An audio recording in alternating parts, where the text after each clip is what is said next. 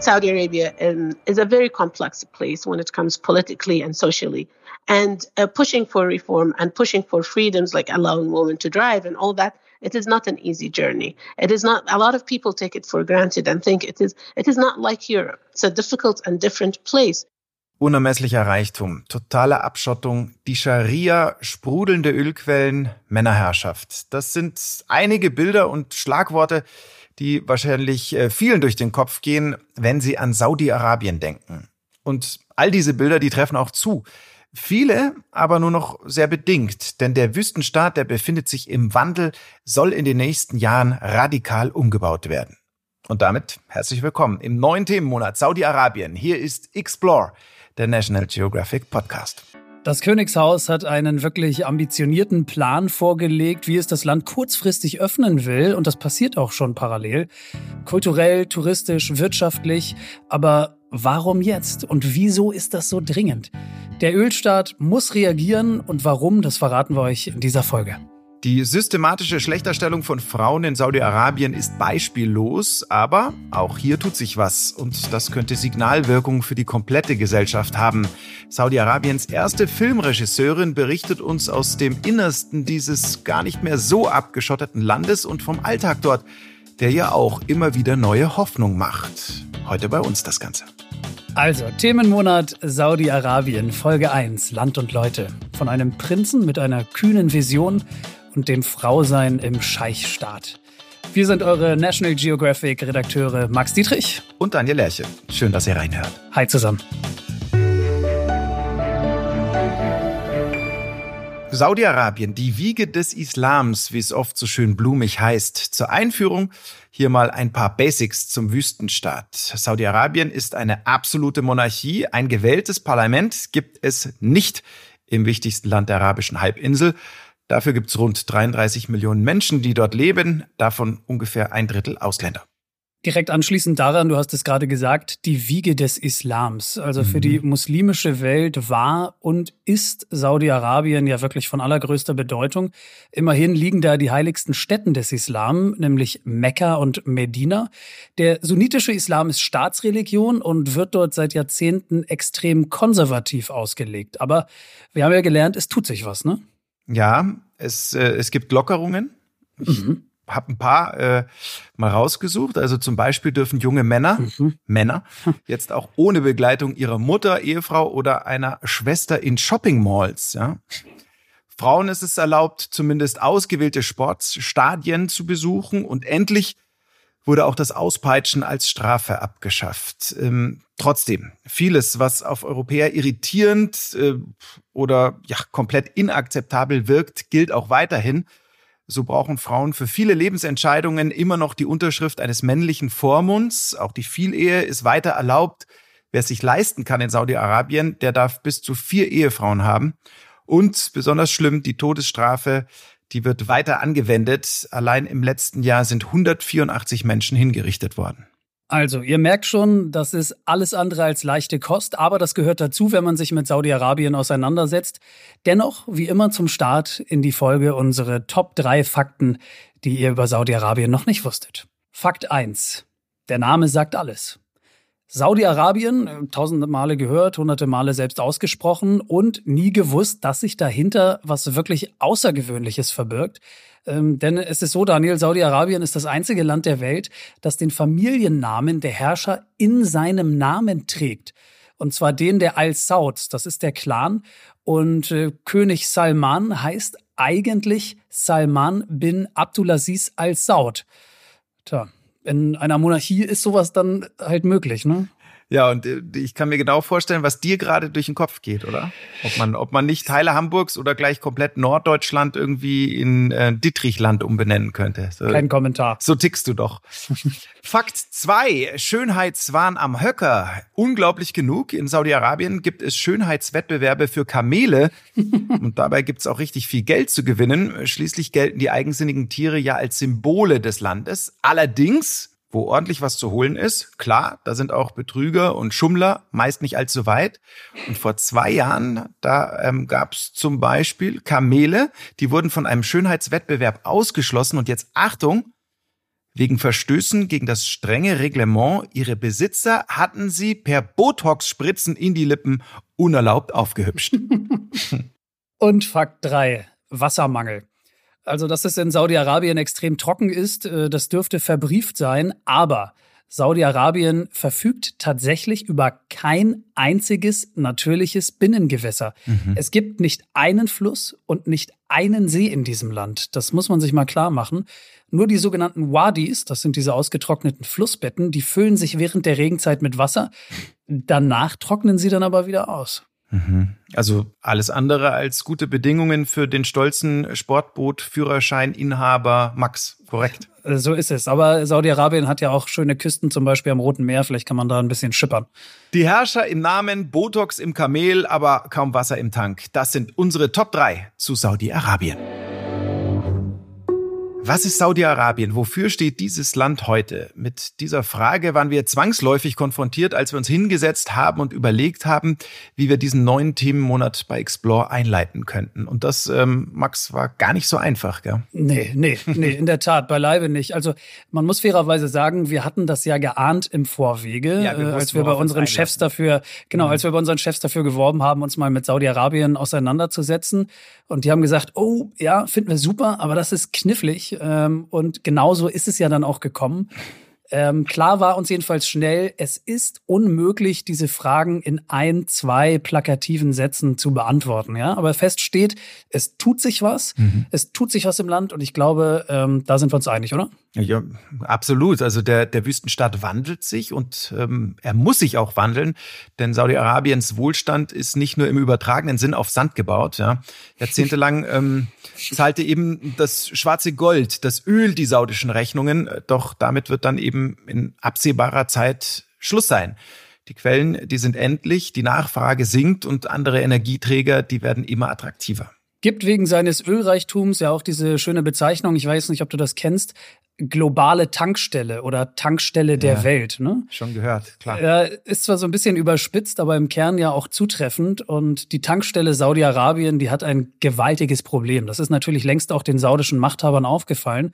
Speziell dem Kronprinzen Mohammed bin Salman, dem, dem Mann an der Spitze. Mhm. Und wer das Land verstehen will, der muss ein Stück weit auch ihn begreifen. Und Daniel, das war gar nicht so leicht. Das ist ja schon eine sehr ich nenne es mal schillernde Personalie, ne? Ja, eine schillernde Personalie und eine, eine sehr polarisierende Persönlichkeit. Einer, mhm. ja. Einerseits ja. gilt dieser Salman, ähm, bin Salman als unberechenbar, ja, als Gewaltherrscher. Er führt einen gnadenlosen Stellvertreterkrieg im Jemen mit tausenden zivilen Opfern. Ja. Er lässt äh, Kritiker kaltstellen, wegsperren und ähm, laut westlichen Geheimdiensten eben auch eliminieren. Ja, das ist so die eine Seite, die dunkle, die man einfach nie ignorieren darf, wenn man über diesen Mann ich meine, spricht. Ja? Prominentestes Opfer, ne? Journalist Jamal Khashoggi, genau. 2018 in Istanbul, da in eine Falle gelockt und dann so einem, ja, von, von saudischen Auftragsmördern ja. ermordet worden. Das war ja auch eine wahnsinnige Geschichte. Die haben dann so ein richtiges klassisches äh, Hit-Team, heißen die, glaube ich, ja, Killerkommando letztlich, mhm. haben sie dahin geschickt. Also natürlich ähm, negieren das die offiziellen Stellen in Saudi-Arabien, logisch, aber ähm, also wenn ich von, von westlichen Geheimdiensten spreche, dann meine ich die CIA, die sind sich sicher, ähm, dass da eben das äh, saudische Regime dahinter steht. Ja. Also und wie gesagt, also diese dunkle Seite, die darf man nicht ignorieren. Ja. Auf der anderen Seite gilt dieser Bin Salman ähm, aber auch als dynamischer Modernisierer, denn der bricht mit jahrhundertealten Traditionen und der will sein Land in ein neues Zeitalter führen. Ja, vor allem, wir müssen uns immer klar machen, was ist das für ein Zeitalter? Im Fall von Saudi-Arabien heißt das, ein Land zu werden, das nicht mehr vom Öl abhängig ist. Ja, das ist das große Ziel. Mhm. Und in dieser sogenannten Vision 2030, Vision 2030, beschreiben der Kronprinz und sein Vater König Salman ganz detailliert, wie dieser Umbau, diese Umstrukturierung vom Königreich, wie das genau gelingen soll. Was sind die Eckpfeiler dieser Vision 2030? Wo liegen die großen Herausforderungen und was bedeuten die Veränderungen für die Menschen in Saudi-Arabien ganz konkret? Antworten auf diese Fragen gibt uns Susanne Kölbel, Auslandsreporterin beim Spiegel. Frau Kölbel reist seit vielen Jahren ganz regelmäßig nach Saudi-Arabien. Sie berichtet von dort. Ein Buch gibt es auch schon. Es heißt Zwölf Wochen in Riyadh. Saudi-Arabien zwischen Diktatur und Aufbruch. Es ist ein ähm, Buch, ja, das oft auch amüsant ist, äh, mhm. muss man sagen, aber letztendlich auch ein Buch über ein sehr schwieriges Land. Dieses Buch wird jetzt auch in den USA in englischer Sprache erscheinen. Also das ähm, zieht Kreise. Die Leute wollen wissen, was ist da hinter den Kulissen in diesem Land los. Kleiner Hinweis ähm, vorweg, ja, wie die meisten sind auch wir ans Homeoffice gebunden. Ähm, das hört man in ein, zwei Antworten von Frau Kölbel an der Tonqualität, denn wir haben sie per Telefon interviewen müssen. Ähm, wir hoffen natürlich, ihr seht uns das nach. Und ähm, zum Einstieg haben wir Frau Kölbel gebeten, uns kurz zu erklären, warum die Herrscherfamilie gerade jetzt die Notwendigkeit sieht, das Land so grundlegend zu verändern. Im Grunde dient es immer dem gleichen Ziel, nämlich dem Erhalt des Königreichs und dem Machterhalt der Sauds dieser Familie, die jetzt im Moment das Königreich führt. Und ähm, die brauchen eine wirtschaftliche Grundlage, um zu überleben. Und diese 2030 bedeutet weg vom Öl als eigentliche Haupteinnahme und vor allen Dingen auch für die jungen Menschen eine Einkommenssituation zu schaffen, in der sie selbst sich ihre Jobs schaffen können. Außerdem ist die Bevölkerung unglaublich jung, also sind 70 Prozent, die unter 25 sind und die wollen natürlich gut leben und Jobs haben. Und wenn man nicht möchte, dass die aufständig sind und gegen den König protestieren, dann muss man ihnen ein gutes Leben bieten. Und all diese Faktoren zusammenführen dazu, dass die Religion jetzt in den Hintergrund gedrängt wird als Lebensmittelpunkt und die Wirtschaft mit all ihren Möglichkeiten, die, die diese neuen Industrien bieten, eben in den Vordergrund. Und jeder, der was macht, selber was auf die Füße stellt und dem König und dem Kronprinz gegenüber loyal ist, der ähm, ist herzlich willkommen, seine Pläne und Träume zu verwirklichen im Moment. Ein paar Dinge haben Sie gerade schon angesprochen, aber das ist ja wirklich eine komplette Umkrempelung dieses gesamten Systems, richtig?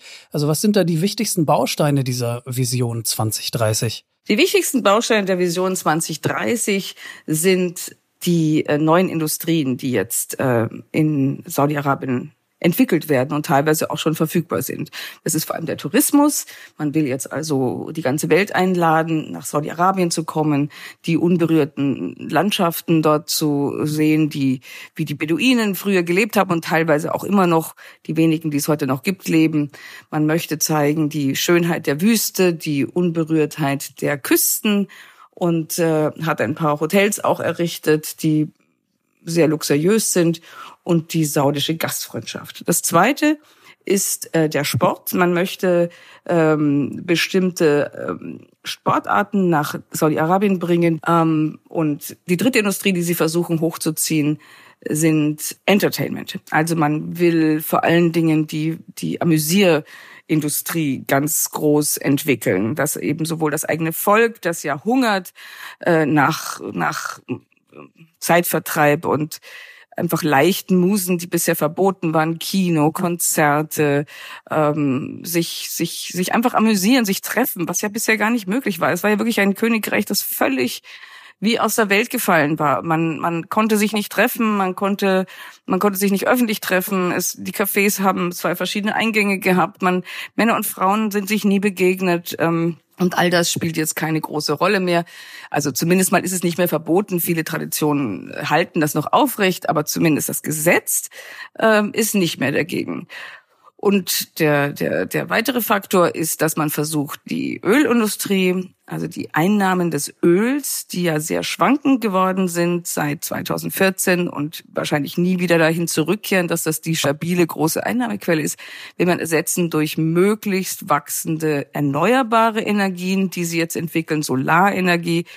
Ähm, und das alles zusammen soll mittelfristig in 20 Jahren spätestens diese Ölindustrie und Öleinnahmen ersetzen. Dieser ganze Umbau des Landes, der kostet ja unendlich viel Geld und das in wirtschaftlich extrem schwierigen Zeiten.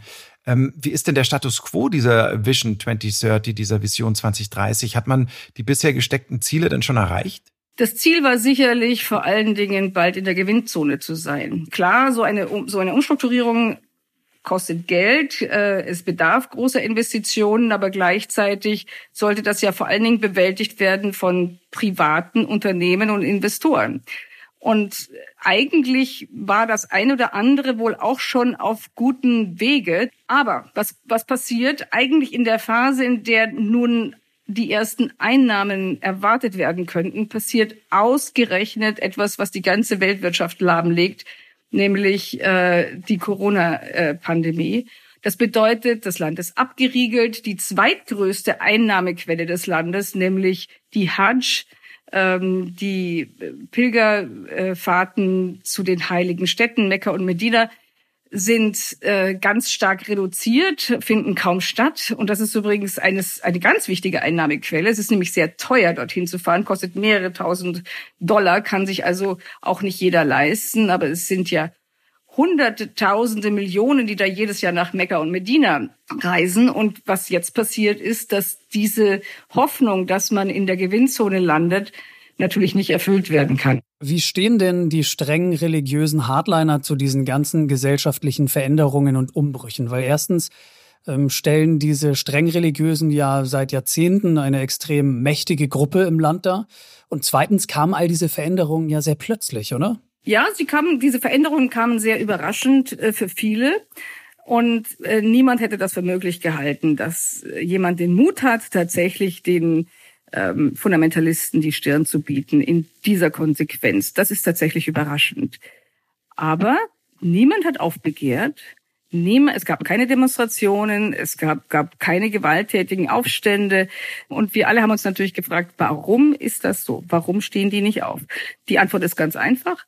Erstens ähm, ist das ein Pakt, der seit äh, Jahrhunderten existiert. Seit 1744 haben die Sauds und die sogenannten Wahhabs. Es sind zwei Familien, die diesen Staat gegründet haben.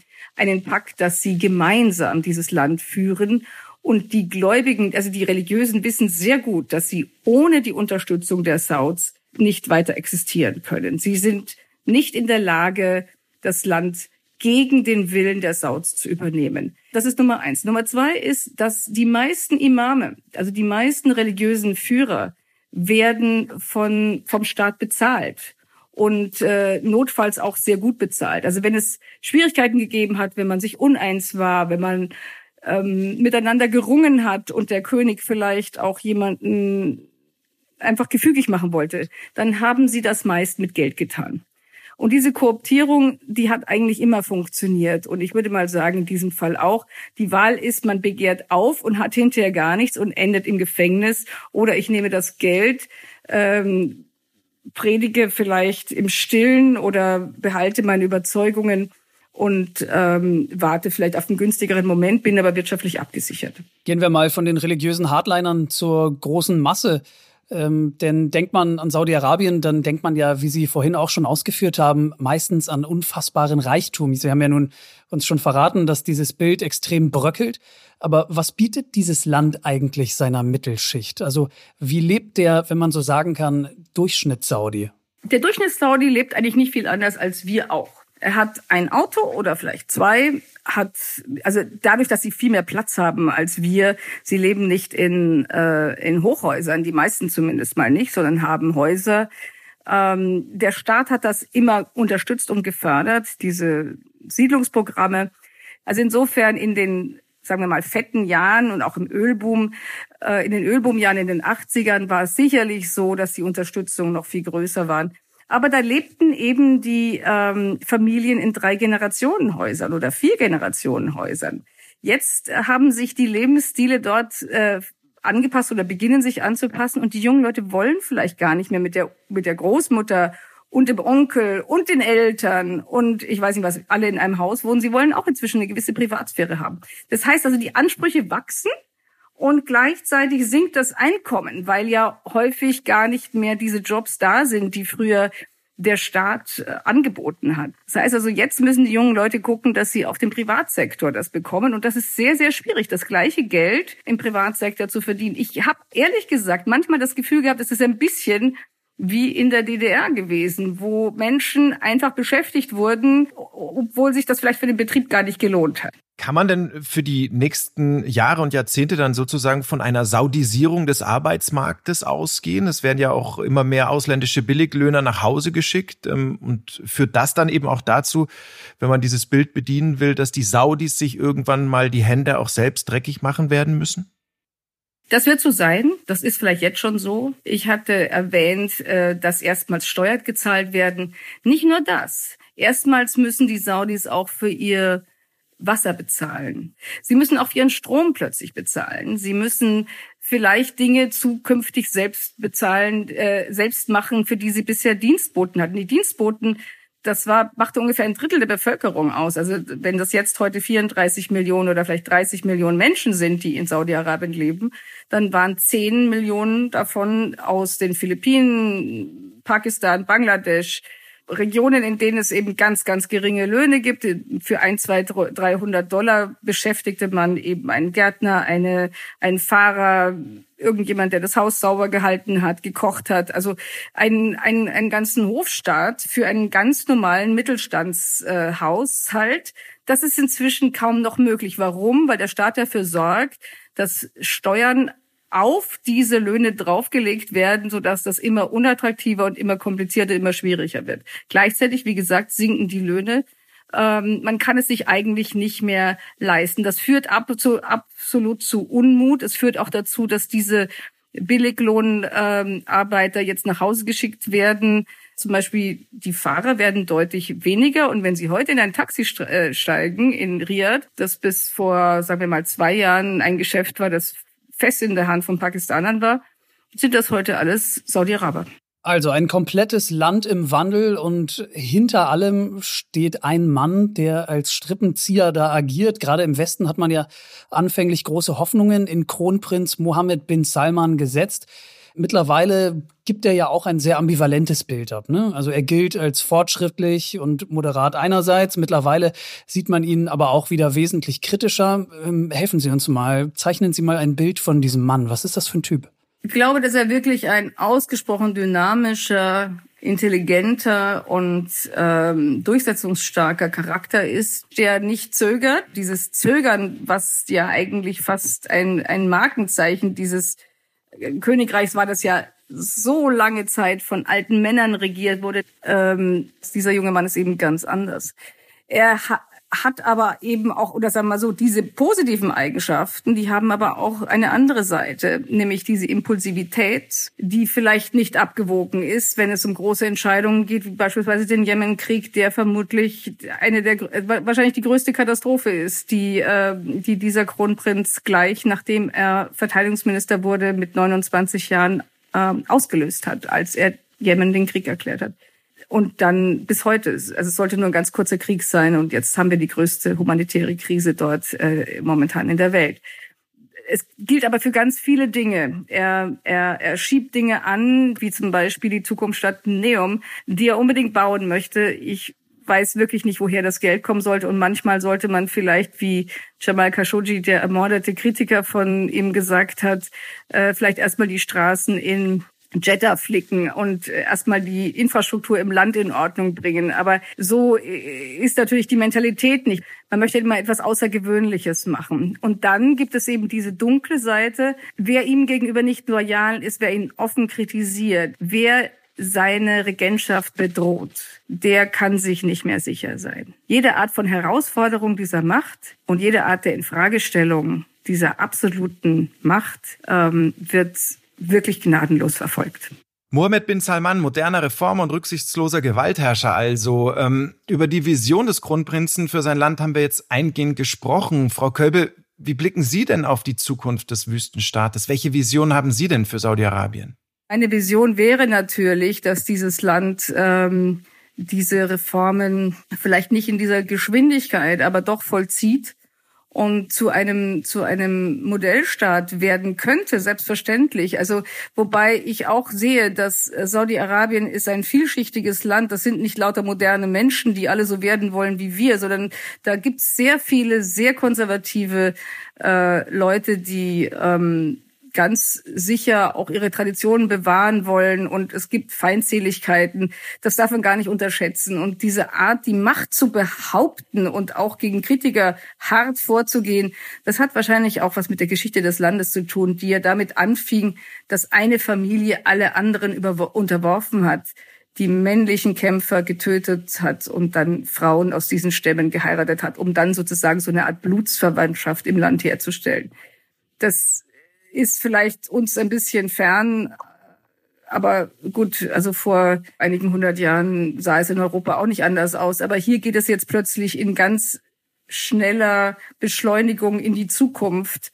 Und das ist vielleicht äh, nicht wirklich so, so leicht zu, zu, zu regeln, wie man das jetzt wirtschaftlich notwendig, für notwendig hält. Also ich sehe da ganz viel Potenzial. Ich, ich habe übrigens ganz viele wundervolle Menschen dort kennengelernt. Ich war darauf gar nicht gefasst. Die sind freundlich, gastfreundlich, äh, wissen genau, was hier in diesem Teil der Erde los ist, verstehen genau die Rollen der Frauen und ähm, es ist eine Freude, mit ihnen zu diskutieren. Das habe ich zum Beispiel nicht erwartet, aber ich hätte nicht erwartet, dass ich tatsächlich Freundschaften dort schließen würde. Sagt Susanne Kölbel, sie ist Auslandsreporterin des Spiegels und Autorin des Buches Zwölf Wochen in Riyadh. Frau Kölbel, vielen, vielen Dank für diese spannenden Einblicke in ein ja, extrem abgeschottetes Land, das vielleicht ja dann bald gar nicht mehr so abgeschottet ist. Vielen Dank. Sehr gerne.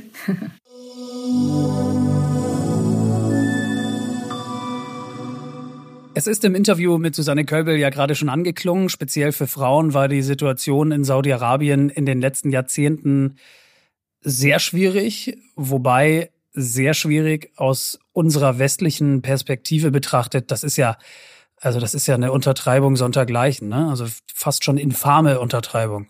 Ja, und da kommen wir auch genau zum Kern des Problems, Max. Ähm, wir haben ja nur die Außenansicht, ja, bilden uns eine Meinung, die ganz stark durch unsere gesellschaftlichen und, und natürlich unsere persönlichen Werte beeinflusst ist. Ne? Ja, naja, aber Fakt ist doch, Frauen in vielen Lebensbereichen weiterhin nicht die gleichen Rechte zuzugestehen wie Männern, völlig egal auf welcher Grundlage. Also das ist und bleibt inakzeptabel. Punkt. Da sind wir uns ja wohl einig. Ja, ja, absolut. Also klar, nicht, nicht, dass ich da jetzt falsch verstanden werde, ja. Aber äh, letztlich ist ähm, unsere persönliche Meinung zu diesem Thema, äh, aber sicher auch nicht die ultimativ relevante. Ja, ja gut, äh, ja, das stimmt, da hast du auch recht, ja. Ne, genau, und deswegen haben wir uns ja auch Unterstützung geholt, äh, um die Situation der Frauen in Saudi-Arabien ein bisschen genauer zu beleuchten. Richtig. Und ähm, ganz kurz, bevor wir tiefer in die Materie einsteigen, ein kleiner Disclaimer, den wir für angebracht halten an dieser Stelle man kann es nicht oft genug sagen, Frauenrechte, Feminismus, Parität. Also uns ist hundertprozentig bewusst, dass eine rein männliche Moderatorenkonstellation wie in dieser Episode mhm. nicht optimal ist, äh, um das Thema Frauenrechte aufzubereiten. Aber leider war eine andere Konstellation schlicht nicht möglich. Und außerdem haben unsere Kolleginnen in der Redaktion uns auch ermutigt, die Situation der Frauen in Saudi-Arabien trotzdem zu beleuchten, das anzufassen das Thema. Und wir haben uns über diesen Zuspruch wirklich sehr gefreut, ähm, das dann auch zu machen, weil wir haben ja auch total Lust dazu, ne? Ja, also National Geographic steht für bedingungslose Gleichberechtigung und wir tun natürlich unser Bestes, um an keiner Stelle in Mansplaining zu verfallen. Ähm, denn aktuelle Debatten in diese Richtung werden aus unserer Sicht vollkommen zurechtgeführt. Und äh, deshalb liefert euch die Informationen auch jemand anderes, nämlich Haifa Al-Mansur. Frau Al-Mansur ist die erste Regisseurin ihres Landes. In ihren international preisgekrönten Filmen ist die Rolle der Frauen in Saudi-Arabien wirklich zentrales Thema. Mhm. Und ihr Spielfilmdebüt, das Mädchen Watchstar, das ist aus 2012 der Film, das ist der erste Film, den Saudi-Arabien je für die Oscars eingereicht hat. Und äh, auch die perfekte Kandidatin von 2019 wird hochgelobt. Beide Filme wurden komplett in Saudi-Arabien gedreht von ihr. Und das allein ist schon etwas ganz Besonderes, wenn man über Saudi-Arabien spricht. Ganz wichtig vorweg, ähm, nur damit keine Missverständnisse aufkommen. Also Frau Al-Mansur ist weder Aktivistin noch ist sie Politikerin. Ja, sie blickt aus der Perspektive einer selbstbestimmten Frau und feministischen Filmemacherin auf ihr Heimatland. So würde ich es mal sagen. Das stimmt, aber sie ist natürlich eine extrem begehrte Ansprechpartnerin äh, zu diesem Thema, auch aufgrund ihrer Sicht auf die Dinge, die sie einfach ja ganz, ganz toll und reflektiert wiedergeben kann. Aber mhm. äh, Daniel, du hast nicht locker gelassen, hast sie interviewen können und obwohl sie so gefragt war und so viele Termine hat. Und ähm, du und sie, ihr berichtet uns heute davon. Ich bin sehr gespannt. Das Interview habt ihr auf Englisch geführt, glaube ich. Ne? Zwischendurch fassen wir dann einmal ja. Frau Almansurs Aussagen kurz zusammen für euch. Aber genau, auf Englisch das Ganze. Ja, äh, wobei man dazu sagen muss, also ihr Englisch ist wirklich ähm, phänomenal. Ja, ähm, deshalb lassen wir halt die Antworten auch im Originalton stehen, denn ähm, das ist für die allermeisten bestimmt sehr gut verständlich. Na dann, also, wie ging's los? Ja, zuerst mal damit, äh, wie sie Regisseurin geworden ist. Das ist äh, nämlich nicht ganz unwichtig, wie ihr gleich hören werdet. Well, it was. I wasn't really set to be a movie director. I wanted to make short films just to express myself and um, to have almost like a hobby. I, I was working in an oil company after I finished college, and it was at the time in Saudi, where uh, like early 2000s and all that. And I felt as a woman is very invisible, and I felt the opportunities are very limited. And I wanted just to express, have some kind of therapy. And that is when I started making short films. And then, yes, my, my first short got selected in a film festival, and I went, and people started talking to me and gave me that kind of self esteem. Like I felt like I existed. And I, I, felt what it means to have a voice for the first time. So I, I continued making films, and and it's just a journey, just evolved. But I was never, I never thought I would be a filmmaker. Uff. Das muss man sich mal vorstellen, ja. Also sie hat sich in einem normalen Job als Frau unsichtbar gefühlt und fühlte sich im Grunde erst gesehen, als sie selbst etwas zum Ansehen, zum Anschauen geschaffen hat, nämlich Filme. Ja. Das hat ihr Selbstwert gegeben. Ähm, das habe ich soweit richtig verstanden, ne? Ja, hast du richtig verstanden. Ähm, äh, das war so ihr Ansporn, ja. Ähm, heute ist sie eine international bekannte äh, Filmemacherin eine, die sich mit der Situation der Frauen in ihrer Heimat aber schon kritisch auseinandergesetzt hat, als vieles, was mittlerweile in Saudi-Arabien möglich ist, noch völlig undenkbar war. Ja? Und ähm, deshalb ist ihre Einschätzung zur Situation der Frau und äh, der Frauenrechte aktuell in Saudi-Arabien natürlich auch besonders spannend. Und ähm, siehe da, sie sagt, es tut sich was. I think the situation changed a lot to the better in Saudi. Like women there, they can travel alone, they can open business. There is a lot of social liberties that are given to women. Um, and uh, but still, Saudi Arabia is a very conservative place, and a lot of women are hesitant, maybe, to take advantage of those changes. But in general, uh, I would say it's definitely improved. In, um, restaurants are not segregated like before. Before, when you go to a restaurant, you have women and men go different in, in different places in the restaurant. Now people can stay together, and the workplace is not segregated. Men and women can work together. I remember when I shot Wajida before, I had to be in a van because the country was still segregated in 2012. I wasn't expected to be in the streets with men, so I had to direct from a van and I had a walkie talkie and talk to everybody from the van. But while I'm shooting the perfect candidate, I was able to be on the streets with everybody and talk to everybody. And if there is a conservative person who's bothering us, we will call the police, and the police will come and check our permits. And if he is still like mm, causing trouble, they will take him. So it's, uh, I think there's so many things that has changed in that way. Okay, vielleicht sortieren wir es uns einmal auseinander. Da war sehr viel drin gerade. Mhm. Frauen und Männer werden in Restaurants und bei der Arbeit nicht mehr getrennt. Das kann ich mir vorstellen, dass das etwas ist, was du im Alltag sofort merkst. Ne? Ja. Aber das andere, was sie gesagt hat, ihren Film Das Mädchen Watch da, der, der ja sehr bekannt ist, mhm. den musste sie, obwohl sie die Regisseurin war, sie musste dabei in einem Auto sitzen bleiben, das am Set stand, weil sie das Set mit Männern nicht gleichzeitig betreten durfte. Also, das ist ja unglaublich, oder? Unvorstellbar. Aber auch was für ein Durchsetzungsvermögen von ihr, dass sie dann, dass sie dann durchgezogen hat und noch so einen fantastischen Film abgeliefert hat. Ja, und wie sie eben auch meinte, bei ihrem neuen Film war dann alles schon viel, viel entspannter. Haifa Al-Mansur hat mir zum Beispiel auch erzählt, dass es bei allen Veränderungen oft noch so ist, dass arabische, speziell muslimische Frauen Angst davor haben, den ähm, Status quo zu brechen und die neuen Möglichkeiten auch einfach mal zu nutzen. Ja? Denn was eine gute Frau ist, das wird gerade in Saudi-Arabien in weiten Teilen der Gesellschaft eben immer noch so definiert wie seit jeher. Also mal überspitzt gesagt, Kinder, Küche, Moschee. Ja, und wie kommst du dann raus aus solchen Konstrukten, die so ja, etabliert sind in der Gesellschaft, ne? Das ist ja die Frage. Ja, da sagt die Künstlerin natürlich, ähm, genau darüber geht es, nämlich über die Kunst. For me as an artist, I think art is a great tool to shape nations. It creates a human being that is capable of carrying civilization, having the empathy to learn and open to the world. And only if you have that kind of art from everywhere, like mm, whether it's film or music or poetry or literature, that uh, bringing that and making it, making it accessible to the to the people will change a lot. Mhm, okay, also es geht nicht um ihre Kunst, äh, sondern es geht um Kunst allgemein. Also ja. Kunst in der Gesellschaft zulassen, weil das die Strukturen aufbrechen kann. Ne? Genau. Das schlägt ja so ein bisschen in die gleiche Kerbe wie die Einschätzungen von Frau Kölbel, die wir vorhin gehört haben. Mhm. Nämlich, dass Kunst Kraft hat, ein Land zu gestalten und Dinge in Bewegung zu setzen und zu inspirieren. Ja, also plakativ zusammengefasst würde ich sagen, die Kunst sozusagen als Fenster zur Welt. Mhm. Ja, okay, verstanden. Also dazu passt natürlich, dass es den Saudi-Araberinnen und Saudi-Arabern jetzt endlich wieder möglich ist, ins Kino zu gehen oder Konzerte zu sehen. Auch davon hat ja Frau Köbel uns vorhin berichtet. Ja.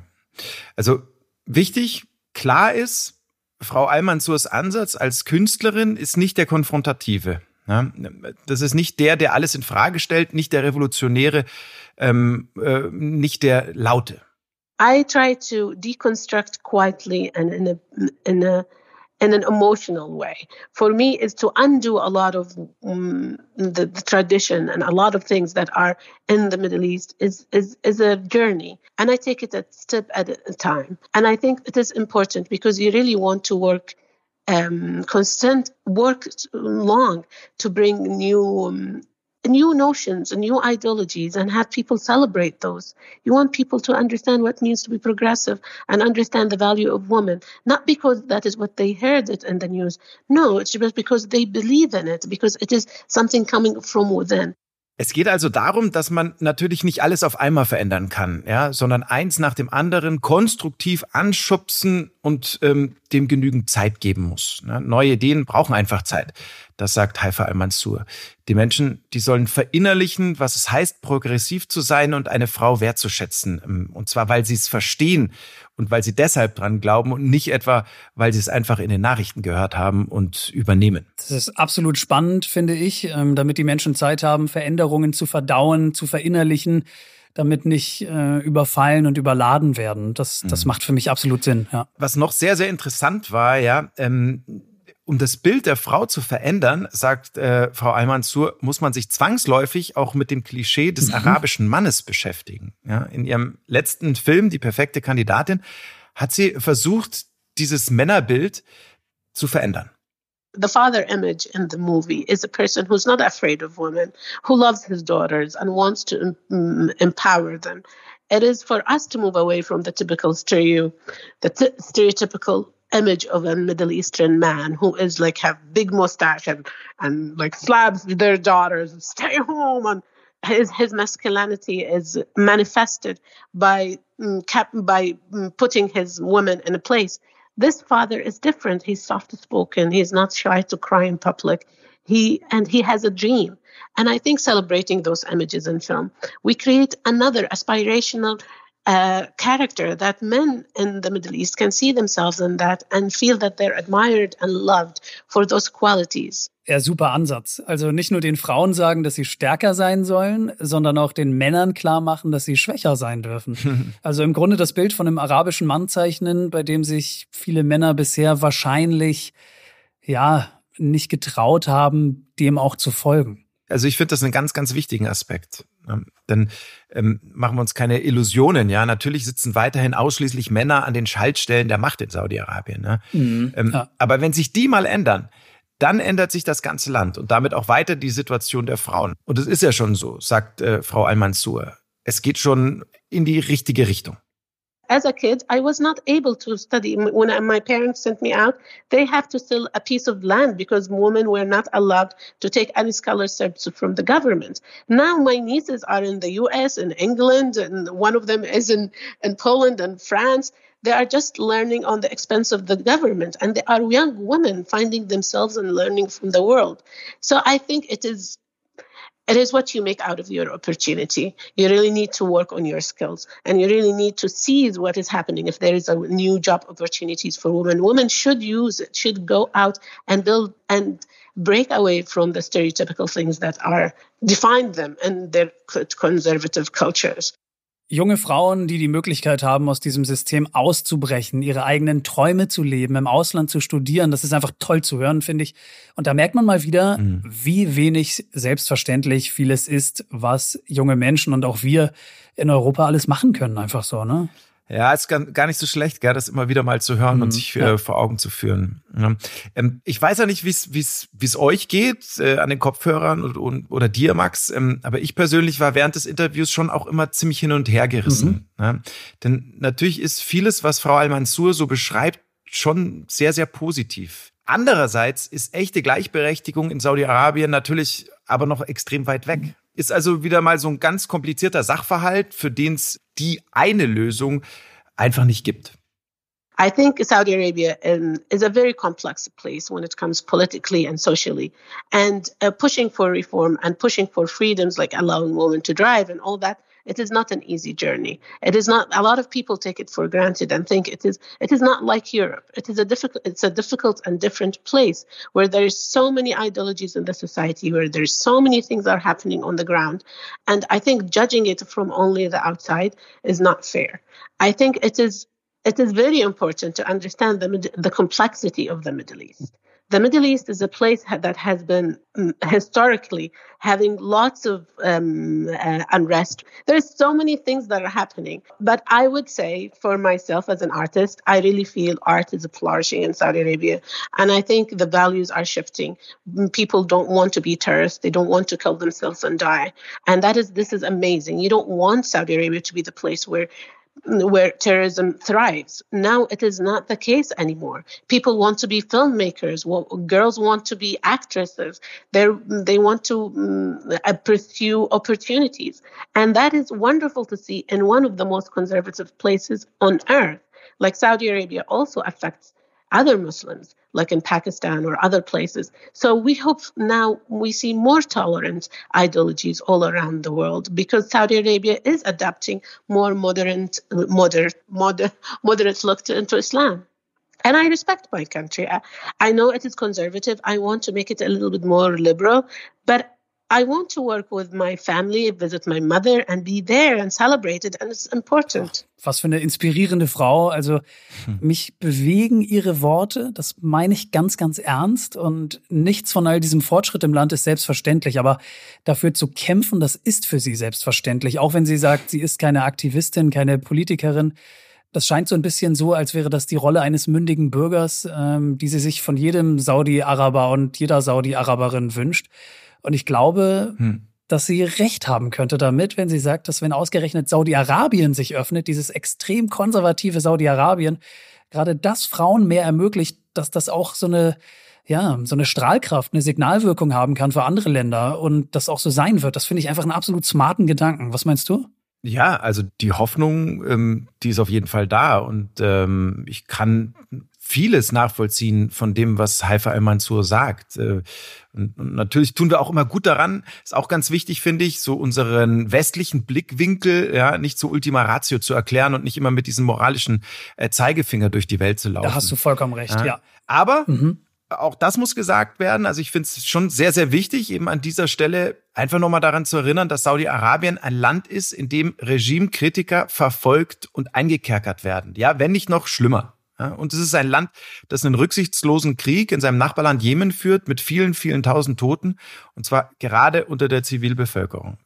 Also so gesehen würde ich einfach mal sagen, wo viel Schatten, ähm, da auch Licht so gedreht. Ja. Also man kann nur hoffen, dass die Entwicklung der Menschenrechte mittelfristig dann so einen ähnlich positiven Verlauf nimmt, wie der, den, den Frau Al-Mansur dann äh, uns jetzt gerade für die Frauenrechte in Saudi-Arabien beschrieben hat und auch mit, selbst mitbewirkt. Mehr vom Interview mit Haifa Al-Mansur findet ihr bei uns auf der Website nationalgeographic.de. Schaut gerne mal rein.